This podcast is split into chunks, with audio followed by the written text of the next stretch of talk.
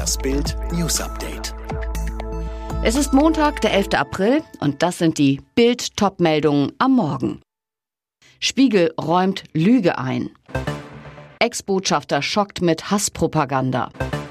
Gottschalk verteidigt Becker. Boris hat keine verarmten Omas abgezockt.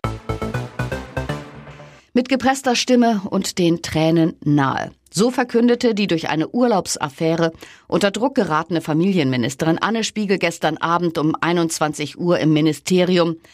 Das war ein Fehler, dass wir so lange in Urlaub gefahren sind und ich bitte um Entschuldigung. Spiegel begründete den Langzeiturlaub mit einer totalen Überforderungssituation in ihrer Familie. Ihr Mann habe 2019 einen Schlaganfall erlitten, vertrage seither keinen Stress mehr. Ihre Kinder seien zudem schlecht durch die Corona-Krise gekommen. Bild am Sonntag hatte den Urlaubsskandal aufgedeckt. Dann musste sie einräumen, dass sie die Öffentlichkeit belogen hat. Sie hatte über einen Regierungssprecher erklären lassen, dass sie zwar im Urlaub war, aber dennoch an allen Kabinettssitzungen digital teilgenommen habe. Die Wahrheit, sie schaltete sich während der Ferien zu keiner Kabinettssitzung zu. Ich habe das heute in den Protokollen der Kabinettssitzungen prüfen lassen. Ich habe nicht aus meinem Urlaub heraus an den Kabinettssitzungen teilgenommen, aber ich möchte betonen, dass ich die ganze Zeit erreichbar war.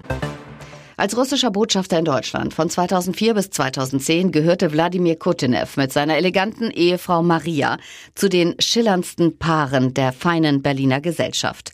Einmal im Jahr luden sie mehr als 1000 hochkarätige Wirtschaftsführer, Politiker und Prominente zum glamourösesten Ball der Stadt in die pompöse russische Botschaft unter den Linden ein.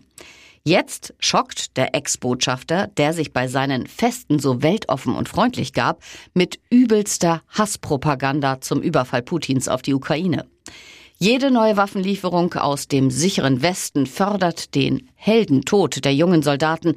Durch Verlängerung des Krieges, Leid, Verwundung und Verkrüppelung ändert nichts am Ergebnis gegen die Übermacht, heißt es in der Mail, die der Bild vorliegt.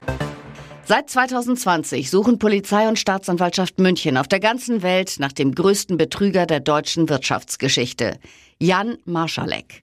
Der untergetauchte ehemalige Vorstand der Skandalbank Wirecard hat seine Gläubiger bandenmäßig um 3,1 Milliarden Euro geschädigt.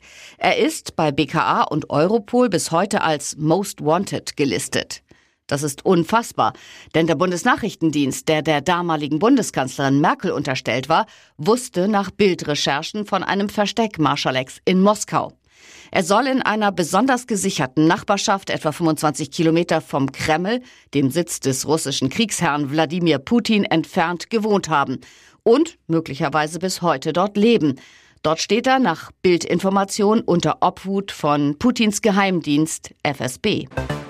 Wahre Freunde erkennt man in der Not. Boris Becker ging Samstag zu Fuß zu seiner neuen Wohnung im feinen Stadtteil Chelsea zum Supermarkt. Er rauchte Zigarillo, wirkte nachdenklich.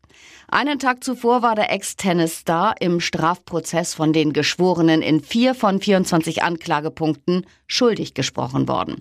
Die Höhe der Strafe verkündet die Richterin am 29. April. Bis dahin muss Becker bangen. Denn eine Gefängnisstrafe ist immer noch möglich.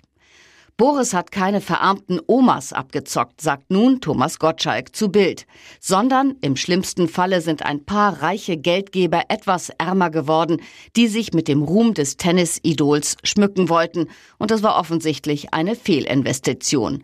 Mein Mitleid mit denen hält sich in Grenzen.